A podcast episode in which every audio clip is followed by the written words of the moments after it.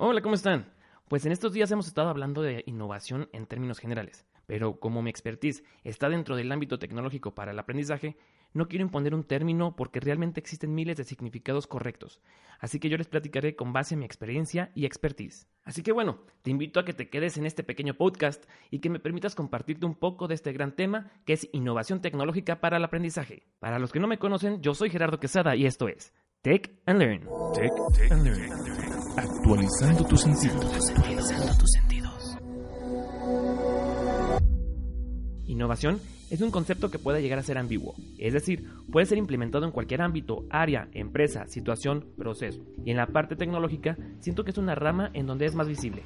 Todo esto porque al utilizar un medio digital ya estamos utilizando un producto que nació de un proceso de innovación. Y el objetivo de este tipo de innovaciones es actuar sobre la información para la generación de nuevo conocimiento, desarrollo de habilidades e inteligencia, ya que abarca todos los ámbitos de la experiencia humana con la intención de modificar las experiencias cotidianas. Y es que no olvidemos que la cultura se va transformando con el paso del tiempo, buscando adaptarse a las necesidades de aprendizaje y desaprendizaje de las nuevas generaciones que no están acostumbradas a las formas estáticas de aprendizaje. La pregunta que seguramente se estarán haciendo es, ¿y cómo aprenden las nuevas generaciones? La realidad que estamos viviendo en la actualidad es el de un nuevo grupo de jóvenes que aprenden diferente. Aprenden a través de la tecnología, ya sea a través de un celular, una tablet, de manera virtual, en pequeños fragmentos, de manera programable, es decir, que ellos eligen la hora y el lugar y de alguna forma en la que ellos se logren sentir identificados. El beneficio y la efectividad de estas nuevas tecnologías sobre las nuevas generaciones es que están enfocadas al aprendizaje y se caracterizan por fomentar el autoaprendizaje, la comunicación unidireccional y la diversificación de las fuentes de información. Pero ojo, y siempre he hecho énfasis en esto, y es que para implementar modelos de innovación, primero se debe de hacer un análisis situacional, que nos ayude a conocer en dónde estamos parados, hacia dónde vamos, hasta dónde queremos llegar y cuáles son las necesidades que tenemos, para posteriormente crear las estrategias adecuadas que se adapten a la dicha necesidad.